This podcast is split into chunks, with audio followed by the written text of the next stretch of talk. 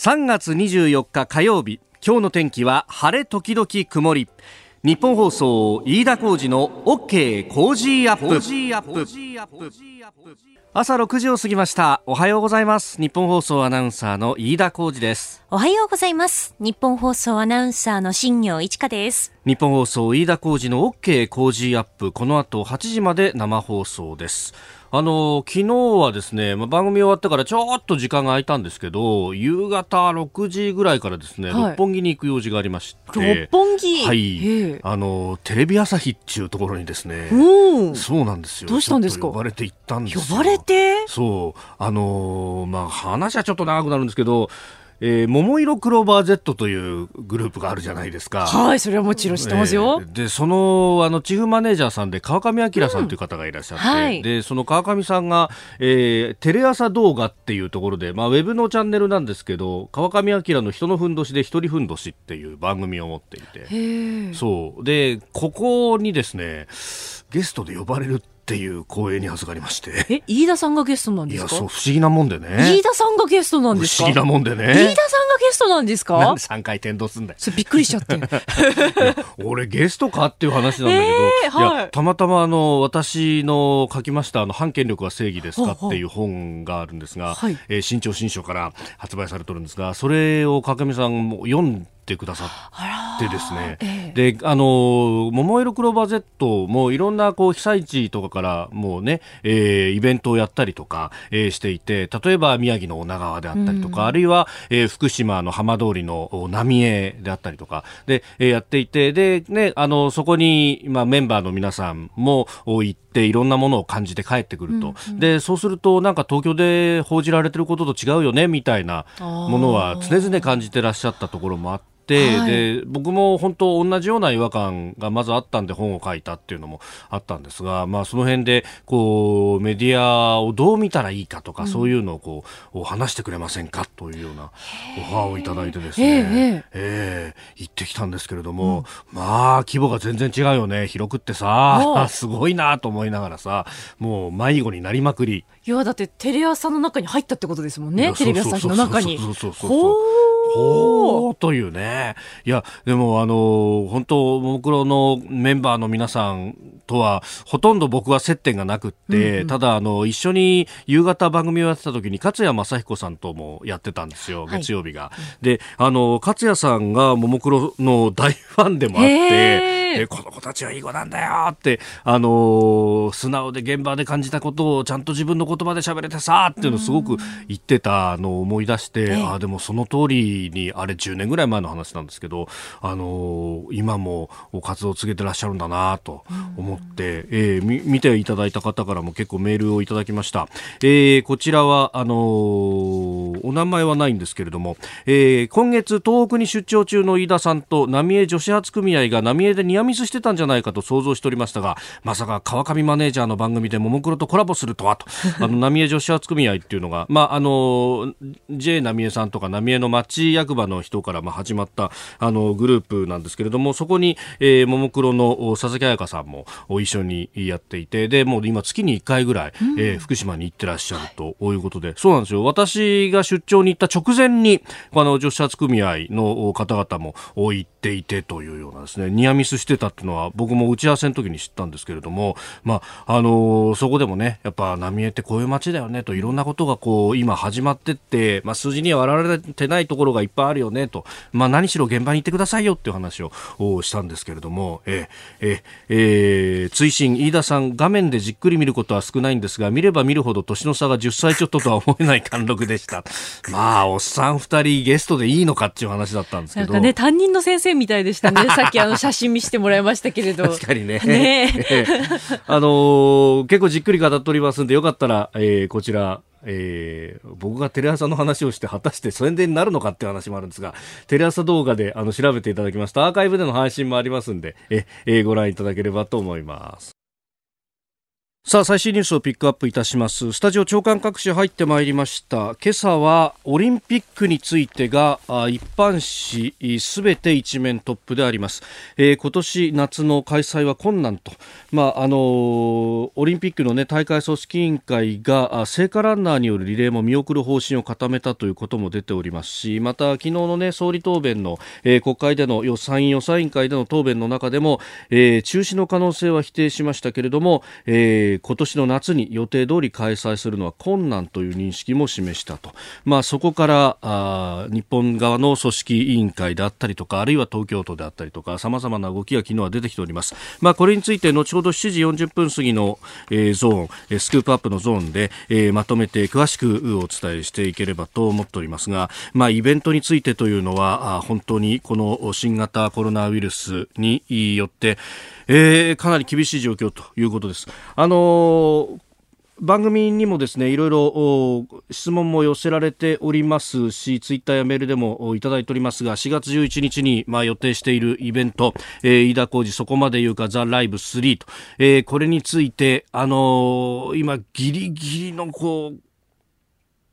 打ち合わせというかですね、まあ、検討しているところなんですが、まあ、厳しいという認識は非常にございます。まあ、あの、関係するところが多いということがあるので、今はですね、あの、大変申し訳ありません。ここまでしか言えないんですが、非常に厳しい認識の中でギリギリの調整をこう行っていますけれども、私の中では、そう、まあ、厳しいというところであります。あの、条件整い次第ですね、まあ、条件というのは結局その払い戻しどうするとか、そういうこう、いろんな段取りを踏まなきゃならないということがありますんで、えー、明日、えー、きちんと発表いたしますが、まあ、かなりこう厳しいという認識では、まあ、関係者一同も一致しているというところです。で、その上でですね、まあ、それがいかにこう今の状況が厳しいかあというところなんですが、まあ、あの東京都医師会の方々と番組をやっておりますでその中でこういろいろ情報をいただいたりとかもするんですが、まあ、現場のこの危機感のレベルというのが日に日にこう増してきているということがありますで特特にこの3連休で、まあ、ある意味ちょっと緩んだような部分もあると。あの昨日萩生田文部科学大臣が、まあ、一斉休校はあ見直すということを先週の末に、えー、発表というか、えー、認識があったところで誤ったメッセージが伝わったんじゃないかと。危機のレベルが決して去ったわけではなくって、まあ、これあの全国一律じゃなくて地域ごとにやるということをアナウンスしただけなのにそれが誤った報道のされ方だったりとかあるいは、えー、地方自治体によっては誤った捉え方をしてもこれで休校しなくていいんだと普段通りに戻るんだというようなことの認識になってしまったと、いうようなことを述べていました。けれども、あの、本当、地域によっては非常に厳しいというところがあります。これ、あの、確かにコロナウイルスそのものは、えー、かかっても8割の人が軽症あるいは無症状で済むということはあるんですが、えー、逆に言ったら2割の人は重症化する恐れが非常に高いということであります。で、重症化する恐れが高い人というのは、既往症がある方、そして高齢者、特にリスクが高いというふうに言われてるんですが、えーイタリアの例であるとか、あるいは中国武漢の例、えー、今スペインでもそう、えー、見ていると、もう一つの恐ろしいことというのが医療崩壊と。えー、これは何を意味するかというと、え結局、あの、患者数ではなくて、重篤で今すぐ手当が必要な患者さんの数が、え用意できるベッドの数であるとか、あるいは医療リソース、看護師さんだとか、えお医者さんも専門の人が必要だと。えそのキャパシティを超えてしまうと、今すぐ手当てしなければいけないのに手当てする人がいないという状況になって、えー、救える命が救えなくなる、えー、これが非常にいい問題だというふうに言われていてでそうすると、えー、今度はあのこのコロナウイルス由来の肺炎のみならず他の病気で、えー、重篤な方についても手当てができなくなると。いうこう恐れが指摘されているわけです。で、えー、これがですねどういった状況なのかっていうのがなかなか見えづらいんですけれどもやっぱこうウェブの時代っていろんないいものが出るんだなというのが一つありまして、えー、ぜひ検索していただいたのが stopcovid19.jp というサイトがあります。えー、ストップ、STOP、えー、COVID、COVID で数字で 19.jp と。これ、あの、全国の病床、ベッドの数と今の患者の数というのを、えー、都道府県ごとにこう表して視覚でですねあのパッと見ればあ色のつき具合で、えー、それがどのぐらい埋まってるのかが分かるというものです。でただのベッドの数ではなくってこれは感染症に指定された感染症病床数、えー、感染病床数との比較で出しているんですけれども、あのこれを見るとパッと見るとですねやっぱ都市部が非常に濃い赤色になっているということがよくわかります。で、えー、特にあのこの3連休で移動の制限が出た兵庫と大阪どのぐらいこうまずいのかっていうのが、えー、かなり濃い色で出てるんですけれどもこれあの感染病床数っていうのが全国で、えー、確かに5000まああの全部合わせると5800床余りあるんですけれどもその大部分が実は結核の病床なんですね。で純粋に結核以外外の感染症の病床数を見ると全国に1871床しかありません。で、えー、これが兵庫県では50大阪では78と言われてるんですが患者の数が、えー、今の段階で兵庫で76大阪で85もうあの結核病棟を使わないとキャパが超えているという状態です。でこれ東京都も実は、えー、同じようなことが出ていて、えー、結核病棟を使わないともう結構やばい水準というか、あのー、それ以外の病床は埋まりつつあるというのが、えー、これ、えー、視覚でわかるようになっています。で、あの、この、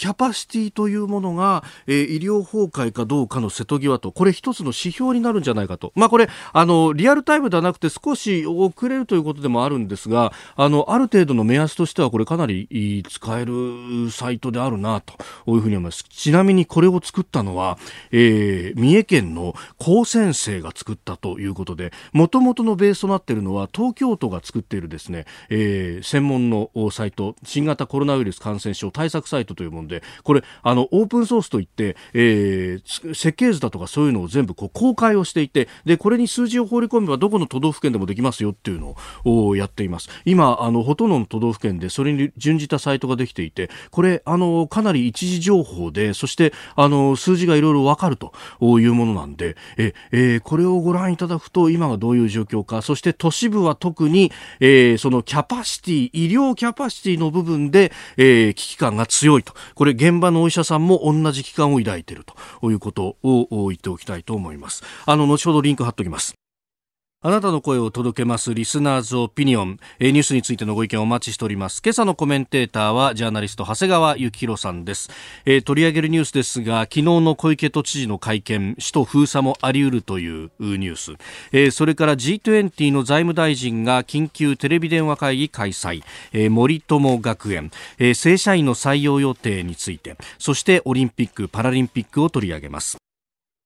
さあ、7時台はコメンテーターの方々とニュースを掘り下げます。今朝のコメンテーターは、ジャーナリスト、長谷川幸宏さんです。長谷川さん、おはようございます。おはようございます。よろしくお願いします。はいいやコロナの影響っていうのがね。もう。本当に大きい、えー、えー、もう毎日コロナのニュースですけど、どんどん日替わりでね、次から次へとね、本当です起きてますよね。ねなんだか気分が重くなるっていうところですが、はいはい、で外でね、体を動かそうにも、まあ、あんまり人がいるところっていうのはなかなかだめと言われている、えー。えー、ゴルフなんかどうなんですか？いや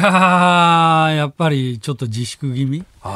ですね。まあね、少人数だからと言いながらね。うん、私、あの、神社行ってるんだよ、あ、神社？神社神社巡りですか？そうそうそう。あらこの間ね、ええ、鹿島神社、鹿島神宮、茨城県、それから帰りにね、千葉県のね、香取神宮。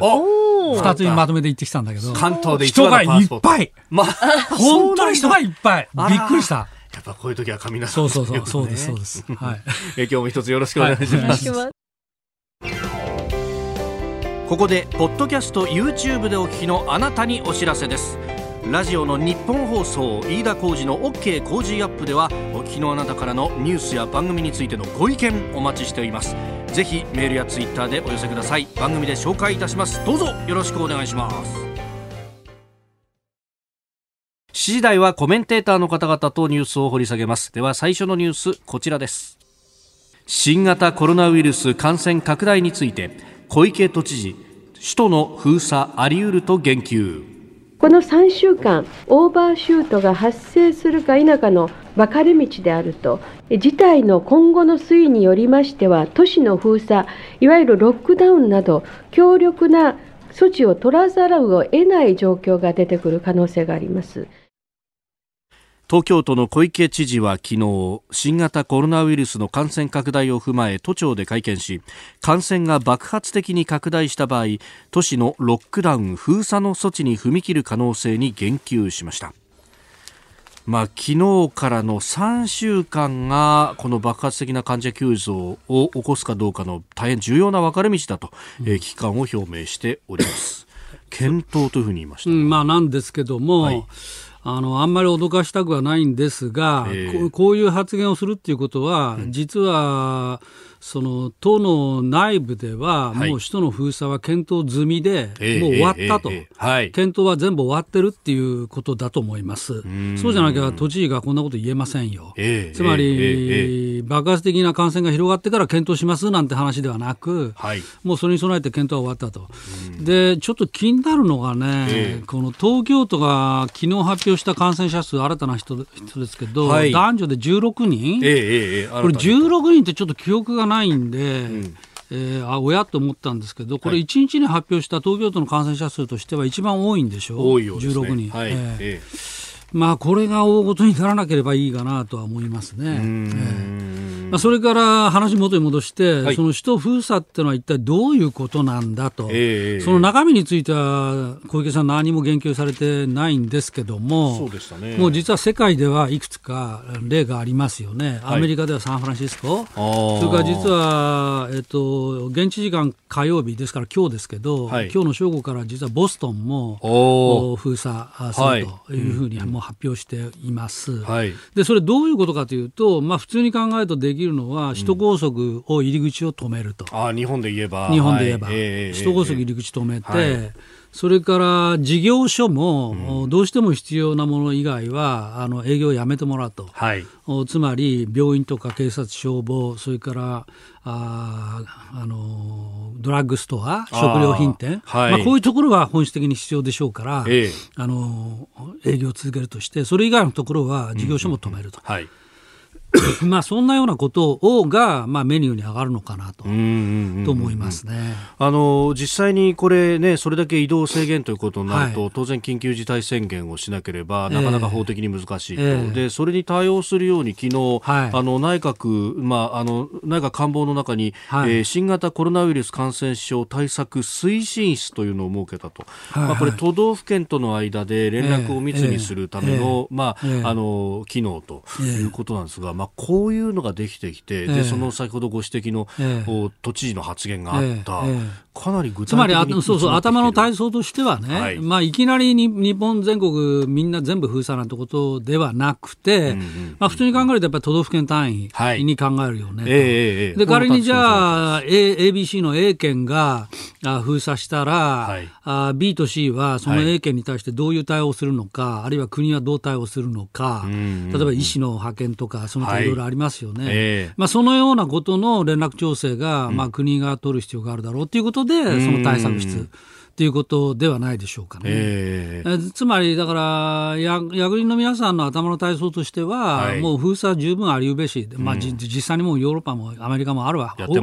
始まってるわけなんで、はい。えー、いうことを前提に今、頭の体操をいろいろして、うん、えー、ということもあり得るんですよということを昨日小池さんが、まあ、都民に向けて喋ったっていう、はい、こういう流れなんじゃないですか。えーまあ、あの新型コロナウイルスと対策特別措置法、はい、まあ、これによると、はい、あの都道府県があの、はい、この行動計画を、作ると、すでに東京都はこれ、あの新型インフルエンザと、はい、えー、対策行動計画というものを出していて、でこれの新型インフルエンザの部分を新型コロナウイルスに読み替えることですべて、えー、えー、流れはできていると、でまあ、これを見るとかなり広範囲にわたって移動の制限だとか、そのね、ね、あの不要不急級の外出もしないとか、えーね。えー、まあ、あとイベントなどについてっていうのもね、えー、あの最悪の場合というかあの指示もできると、中止の指示であるとか、あの施設を使わせないだとか。はいはいそういうこともこれ書いてあるんですよね。えー、ね。まあ、それからその例の特別措置法の中で緊急事態宣言のことを盛り込みましたから、はい、まあ、要するに法的な担保もしようということでしょう、えー、訴訟リスクを考えてるってことですね。訴訟リスクの話もあるんですね。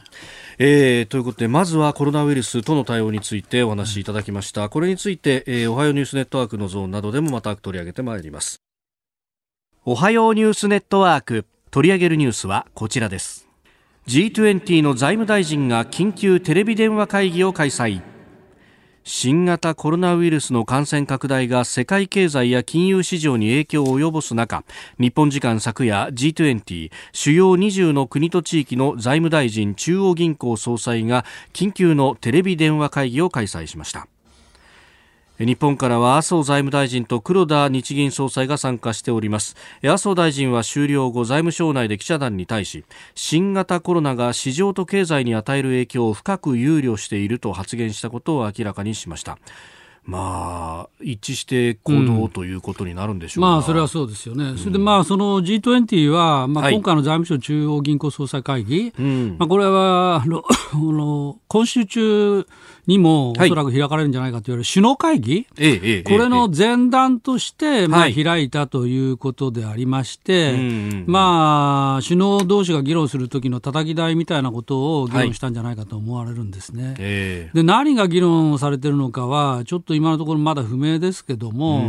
まあ、例えば私がこういうこともあり得るかなと思うのは、はい、あのマーケットを一斉に各国が占めると。いざという場合は、はい、例えば今今でもそうですけど、ニューヨークが、はい、下がると、日本も下がり、ヨーロッパも下がるっていう、この連鎖がずっと一周、地球を一周してくるわけですよね。そうですね。だからそれを遮断するためには、うん、どっか、例えばニューヨークが占めたら、はい、まあ、自動的に日本もヨーロッパも全部マーケット占めると。で例えば1日でも、あるいは例えば3日間でも占めて、ちょっと冷静になりましょうという期間を設ける、まあ、クールダウンの期間を設ける。いうようなことだって、まあ、あり得るでしょうし、それから逆に、その経済対策っていう意味意味では、ええ、その各国がどっかに先んじてっていうと、そこの通貨が、あの、思惑を呼んで変われるっていうこともあるかもしれないので、はい、まあ、その手の経済対策は一斉に発表しましょうよとか、うんうん。はい、まあ、そういうことじゃないでしょうかね。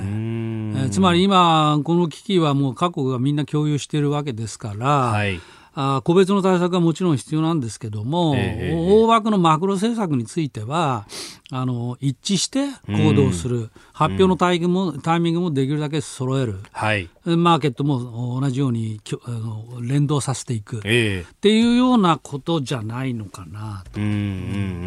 確かにそこのところで抜けてしまうと、えー、ね、通貨が買われたりとかそうそうありますよ。それこそリーマンショックの後の日本は、初動で緩和が遅れたっていうところで、相当通貨買われて円高で苦しみましたね。大体マーケットが終わりになるっていう時は、はい、この G7 のうちのどれかが、うん。あの、よその国に出遅れるとか、はい、あるいは最悪の場合批判して、えー、その批判をきっかけに荒れるわけですよね。はい、あの、ブラックマンデーの時も、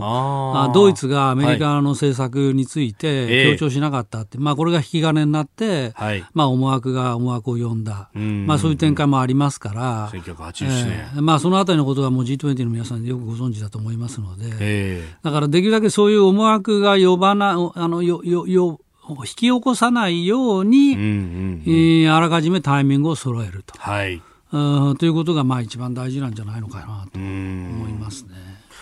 えー、日本放送では朝6時から番組やってますんで、まあ、このコロナと経済というところもいろいろメールやツイッターいただくんですが、はい、えー、神奈川県横浜市金沢区のあきらさんという方です、はい、横浜市の設備工事の仕事をしてます。3月に入ってものすごい不景気です、えー、45月まで続くとウイルスより先に会社が死んでしまいます、えー、まあ、このコロナウイルスの対応するためには、ね、経済もある程度ブレーキ踏まなきゃならないっていうのとのこれ、えー、まあ、背中合わせみたいなね、あの私もこの聞いてますけど、まあ、はい、電気の設備工事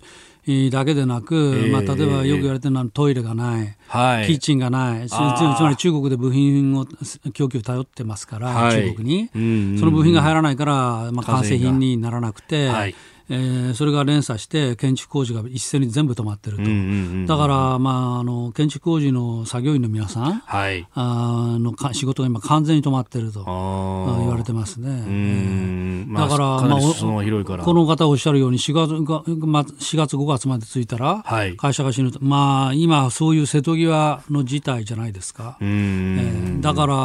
もう中小企業金融公庫とか、はい、政府系の金融機関、もう今殺到騰してますよね。うん、まあ、あの、当座の資金繰りに関しての緊急の融資であるとか、はいはい、まあ、その時の利息は持つとか、えー、まあ、いろんな、まあ、返済については、まあ、後で相談しましょうと、はい、ということじゃないですかね。うん、えー、でも実体経済がこれだけ回らなくなってきていて、人が外に出なくなるということになると、えー、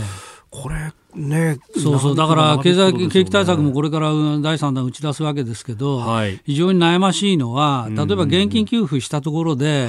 使うのだろうかということがまあありますよね。はいえーまあ、もしかしたら溜め込んでしまったら、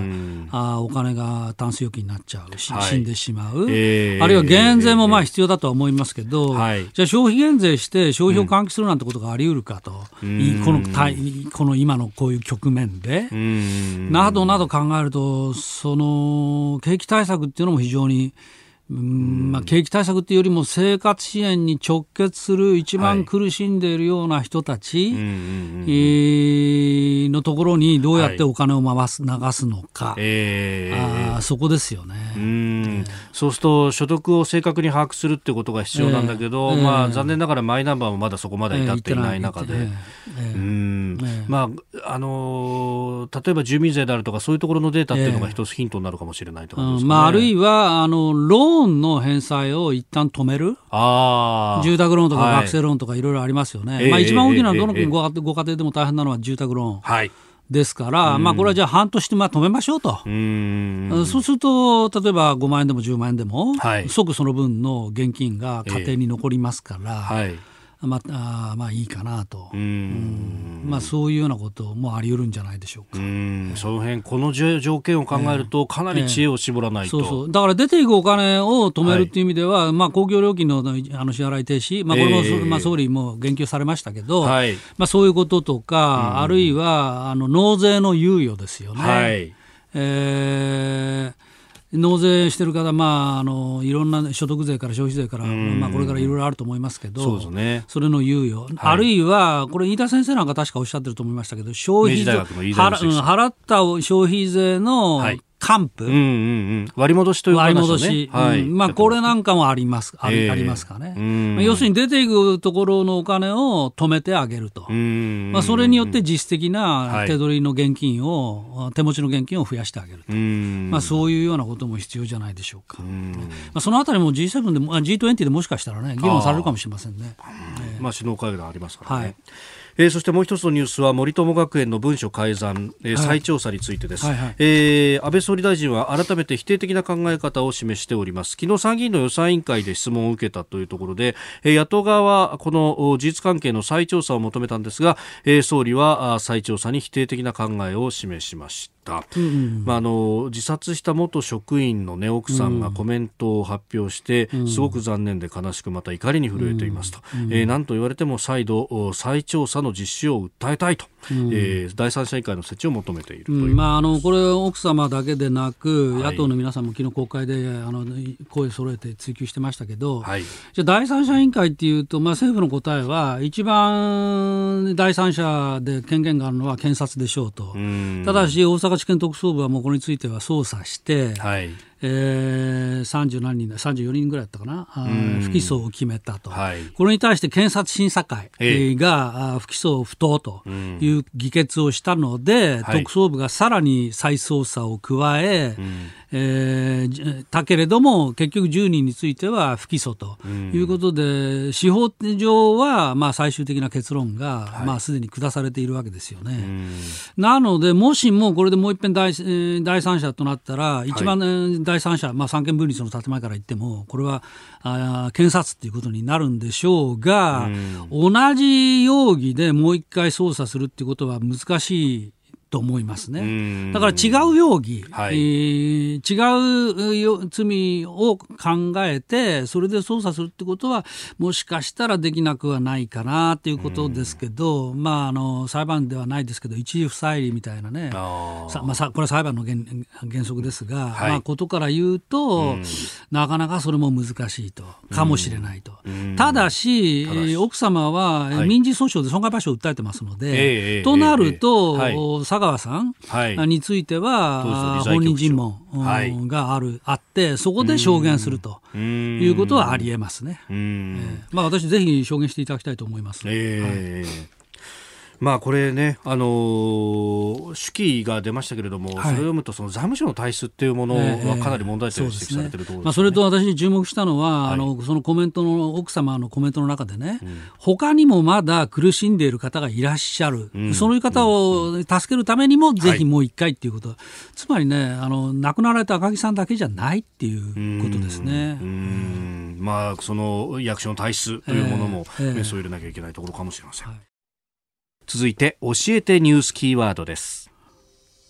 正社員の採用予定企業6年ぶりに6割を下回る帝国データバンクが行った2020年度、えー、今年の4月から2021年3月入社の、えー、正社員の採用状況の調査を見ますと採用予定があると答えた企業は前の年の調査から5.0ポイント下がって59.2%となりまして2年連続で減少。2014年度の調査以来6年ぶりに60%を下回っております。えー、また採用予定がないという企業が3.4ポイント増えて 27.8%2 年連続で増加しているということです、うん。うん、これ調査期間が、はい。えっと、2月の14日から29日、えー、えー、ということですから、はいあ振り返ってみますと、これはクルーズ船の対応で、はい、世の中が騒然としてた頃ですよ。うんうんうん、そうですね。まあ、なので、えー、これはこれからやっぱり日本経済調子悪いかもしれないよねっていう感じが、まあ、頭をかすめていた。あ頃でもあるんですけど、はい、おそれで、えー、6年ぶりに6割を下回ると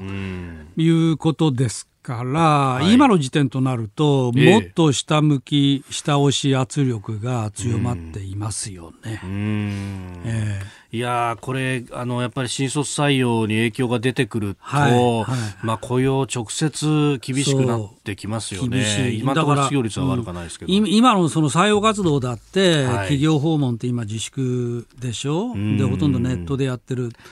と言われてますよね。えー、だからそこがまあ厳しいことに加えてですね、さらにあの今私大学関係者から聞いた話ですけど、はいあの学生さんはねアルバイトがね今続々となくなってるんですよ。ああなるほど、えー、学生のアルバイトっていうと、うんうん、まあとにかく多いのが、はい、あの飲食。ああそうですね。飲食店のアルバイト、うんうん、それからね、ね、カラオケ。あはい、カラオケ、えでも今飲食店はもう言う,、ま、言うに及ばず、はい、カラオケ店だってもう今、カラオケやろうなんて人いませんよね。いやちょっと少ないんじゃないですか？まあ一人カラオケはあるかもしれないけど、えー、え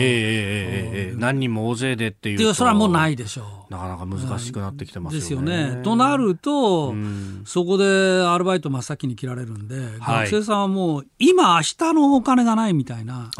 状況になりつつあると。いや昔と違って今の学生さんは結構アルバイト稼いで自分で学費をっていう人多いですからね。だからまあ、平均的かどうか分かりませんけれども、まあ、ご両親は授業料は出してあげますよと、うんうんうん、でも生活費、はい、下宿代とかね、下宿代とか、うん、それからもちろんあのクラブの合宿費とか、はい、そういうのは自分でアルバイトでやってちょうだいね、えー、ということですから、まあ、週3日から多いと、まあ、5日、うん、平日全部、ね、まあ、をアルバイトに当ててるっていう方が、もう決して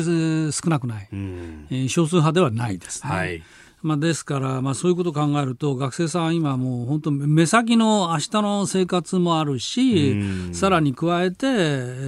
ー、正社員どうするか、はい、就就職どうするかと、まあ、この問題で、まあ、今、ダブルパンチですね、えー、まあ、日本の場合は、その正社員、一旦正社員で取ると、えー、まあ、労働放棄などもあって、なかなかこう、いきなり解雇というのは難しいから、景気悪くなると正社員の採用を絞るっていうふうになっちゃいますね。ね、まあ、だから今、企業の現場から言ったら、はい、まあ、全日空さんじゃないけども、もう要するに、レイオフ、自宅待機、はい、自宅待機、はい、ということを考えてるところが、まあ、多くなっている状況ですから、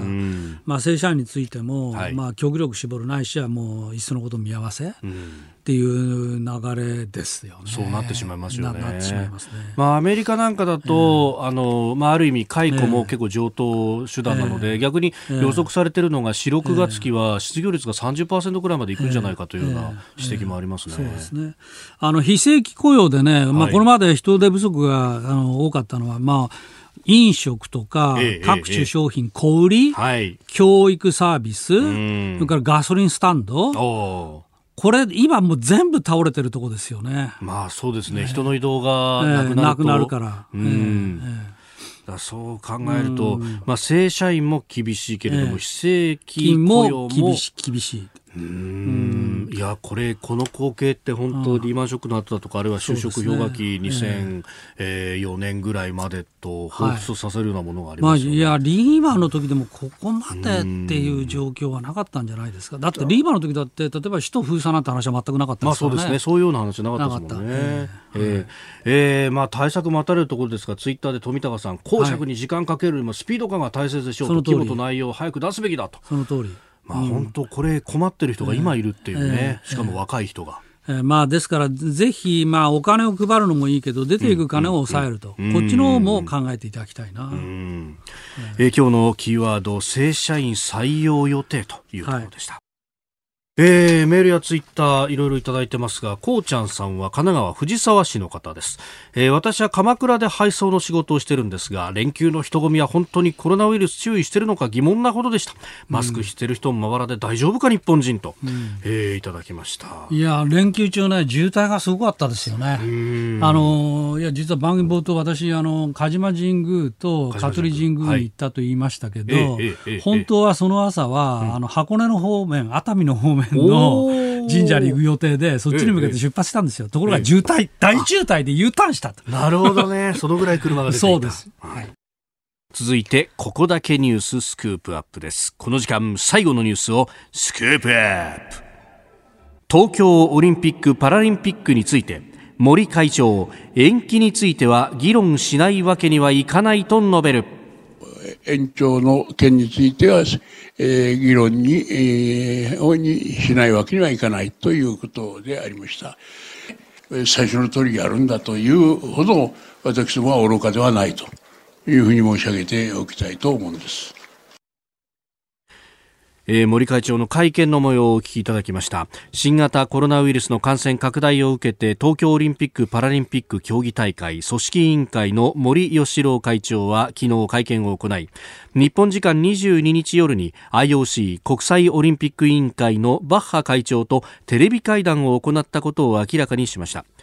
この会談の中で東京大会について中止は一切議論しないありえない。延期については議論しないわけにはいかない。これからおよそ4週間でシナリオを作り上げたいという点で一致したと述べましたこのシナリオというフレーズはバッハ会長が使った表現だということです。あのまあ私はちょっとねこれ遅すぎたなと思っているぐらいなんですよね。私個人的には2月のもう中旬ぐらいの段階で、はい、これはもうオリンピックは無理だなと思って、まあ夕刊富士のコラムなんかでもまあそのように書いてきました。はいあで今そうなったんだけどその後ですねさらに今朝になって先ほどですけれども、はい、ニュースが流れてて、ええ、それはあの IOC の古参のディック・パウンドさん、まあ、あの最初にこの延期するんじゃないかっていう話を言った人ですよね。え、この方が、ね、USA Today っていうアメリカの新聞に、はい、もう延期が決まったというふうにまあ述べてらっしゃると、はい、いうことで、まあ、段階的に延期した上で段階的にいろんなことを発表していくことになると、まあ、いうふうに、まあ、おっしゃってますね。で、まあ、焦点は、まあ、こうなると、一体どのぐらい延期するのと、まあ、年内になのか、1年なのか、はたまた2年なのか、あということが、まあ、すでにいろいろ議論されてるんですけども、はい、大前提になる、そのコロナウイルスの感染が2年経ったら、例えば止まるとは限りませんよね。そうですね。まあ、だから、それもあって悩ましいんですけど、まあ、まあ、最大、今の、まあ、相場感でいうと、はい、まあ、2年、えー、っていうことですけど、えー、まあ、というのは、1年だといろいろ難しいって言われてるのは、その陸上とか水泳の世界大会があるでしょうっていう話。でもね、まあ、私、まあ、あえて言えば、はい、これはスポーツの世界なんで、はい。えー、他にどういう、例えば2年後だってワールドカップがあるとか言われてますが、まあそうですね、言われてますけども、うんこれは、まあ、オリンピックのためにということであれば、はい、そちらを中止して、えー、オリンピックをやるという選択だって、まあ、ありえなくはないんじゃないのと。要するに人間のやることだから、決め事なんで、これは、あの、不可能はないんですよ。ただ、その調整をどうするかっていうところが、まあ、難しいよねと思うんで、はい、私はスポーツのダブル、スポーツ大会とダブルって話は、あんまり大きい話じゃない。それよりもっと大きいのは、はい。例えばその選手村の話とか、うん、警備とかバスとか宿とかチケットとか、うんうんうん、あまあ、こういう問題の方があの訴訟リスクもあって、ややこしいかなっていうふうに、まあ、思いますね。うん。まあ、オリンピックに向けてで宿泊施設の整備だとかっていうのがかなり進んできた投資も行われた、これ2年延期とか1年延期とかってなるとね、えー、その分じゃどうするんだどうすんだ？それでなくても今観光ホテル観光業界は、えー、もうはっきり言って青い一息の状況ですから、そ、ねまあ、そこの調整がまあ難しいよね、それから選手村については例のあのマンションとしても売っちゃった分があるんでしょ、そうですねだからここのところどうするのか、あまあ、2年例えば延期になると入居が遅れるっていう話で、はい、まあ、そういう話もあるよねと。まあ、ですから、これを五輪のために、オリンピックのためにっていう大義名分で、どのぐらい皆さんが理解が進むか、はい、まあ、これがこれからの焦点かなと、えー、まあ2年延期すればワクチンができるんじゃないかというようなねえー、ことも言われますが。そうただ、そのワクチンもねはい、えーね、あんまり楽観できないのは、もうすでに、えー、専門家のワクチン開発している方に話を聞きますと、えー、実はアメリカで成功したからといって、はい、えー、アメリカで作られたワクチンが日本に持ってくるかというと、絶対に持ってこないんじゃないの？と。絶対に持ってこない。なぜかというと、数が足らないから、アメリカで人口3億人でしょ、3億何千万でしょ？はい。えー、で例えば2000万できたとして、じゃあ、その2000万人分のうち一部を日本に持ってくるかって言ったら持ってこないだろうと。ましてや、例えばアフリカとか南米とか、そういうところにワクチン世界中に供給するのかと言ったら、そんなことはできませんと。うん相当増産しないと。だから日本でもワクチン開発に手掛けてるところもありますけども、はい、そのそこも実は医療関係者を優先するんで、一般の方にはどうするか、全然そこは難しい問題ですよねっていうふうに言ってますからね。ああ、新型インフルの時もそれ問題になりましたよね、えー、ワクチンをどうするっていうのもね。えーだから全国1億1700万人にワクチンみんなっていうことにはならないんでしょう。はい、だからワクチンの問題もそのじゃあ2年で必ずこれが解決するっていうこともならない。ああ、えー、そこから増産までの時間も考えなきゃいけない。そうですね。うん。まあそしてまあ国内にこう目を移すと、はい、まあそのね安倍政権最大のレガシーはやっぱりオリンピックじゃないかみたいなことをね、はいはいえー、言っていた、それが延期になっちゃうということになると、まあそれで政局だということもよく言われますけど、まね、まあ私はそれはないと思うんだよな。というのはだって野党の皆さんだって、うん、これはしょうがないよねっていうふうに思うでしょう。まあ、だから、ぐらいですからね。だから、五輪ができ、予定通りできなかったことが政治責任で退陣しろみたいな、これはちょっとロジックが難しいと。まあ一つ話。それから実際に7月、8月オリンピックやらないとそこは空白期間になるんだけどそ、ね,、こで出てくるのがやっぱり解散総選挙。おというのは2017年の前回9月の解散ですから、はい、ちょうど2年と、ねうんうん、えー、10か月ぐらい。はいえー、なので、ちょうどいい頃なんですよね。まあ、任期4年のうちの、まあ、半分折り返しも過ぎて10か月。ね。うん、まあ、でもコロナが収まってなければもちろん選挙なんかできませんが、まあ、もちろんそうですよね、えー、そうだとして、まあ、そこの話が出てくるけど、まあ、そうすると、この次のポスト安倍の話絡んできてですね、うん、なかなかややこしいんですよね。もう永田町は今もう政局がうごめいてますからね、今。えー、ポスト安倍めぐって。ポスト安倍っていうとまあ、ずっと言われたのは、その岸田さんとか、まあ、石破さんとか、菅さんとかっていう名前が出てましたけど、まあ、どうやら安倍総理、それからあの麻生太郎さん、ここのところはもう岸田で決まりと、そうすると菅さんどうするのと、二階さんがそこに応援するよねと。あるいは石破さんどうするのと、はい、石破さん、それでなくてもあの必要な20人があの推薦人が足り足らないので、はいうん、えー、石破さんの幹部の山本裕二さんがあの菅さんと会った食事したんじゃない食事したととかまあ、こういう話とかですね、えー、ちょっと生臭い話が、はい、まあ、出てるんですよ。山本裕二さんも前、今の知事をね、選挙区に立てる立てないの話で、いやいや、俺が立つんだよって言って、なんか結構揉めてますよね、自分の選挙区もね。まあ、ですからね、首相官邸、今、このコロナ対策五輪問題もあるけども、その舞台裏では実は、そのポスト安倍をめぐる駆け引きも同時進行。ということのようで、なかなか大変ですね。えーまあ、だから夏の解散総選挙っていう話もまあ、ちらほらあるのは、まあ、そういうことも絡むかなと。なるほど、えー、まあ、そうするとそこに都知事選がどう絡むっていうのもまたね、えー、そうそうそう。オリンピックがあるから結構ぎりぎり早い段階でやるっていうことだったのに、えー、えー、えー、それも絡んできて。難しいですね。まあその辺はまたね、え。ー、4月5月となるにつれていろいろ流動的に動くでしょう。うだからその五輪延期の話とこの話がまあ、まあほとんど延期はもうほとほぼ確実でしょうから、えーえー、あそうするとじゃあ7月8月どうすると、うん、政局の回し方はと、うん、もしかしたらですよ、はい、こんな非常事態にそんな政局やってる場合かと、まあまあそうですいう話になって、はい、やっぱりここは安倍さんにやってもらうということを前提で考えていいんじゃないのと。まあ、そういう意見もありますよね。なるほど、えー、もっとさらに言うとですね、はい、いやいや、こういう時はね、相相分離っていうんだってあるんだよと。ああ、うん、なるほど、ま、つまり非常時だから、はい、総理は安倍さんにやってもらうけど、はい、自民党総裁は総裁は別な人にやってもらうと。かつてもね、80年代ぐらいからその話ありましたよね。派閥拮抗でポストを分け合わなきゃって時に、そうそう分離説そう、だからあの森さんなんかはね、もう百戦錬磨ですから、まあ、そういうことも当然睨んでらっしゃるんじゃないでしょうか。なるほど。ってなると今党を預かってる二階さんはみたいなね。ということですね。二階さんもね、まあ、まあ菅さんもどうされるか。うん。えー、ということで、えー、まあ、東京オリンピック・パラリンピックの話から、はい、えー、国内の影響についてもお話をいただきました。生臭すぎて。今日もポッドキャスト YouTube でお聞きいただきありがとうございました。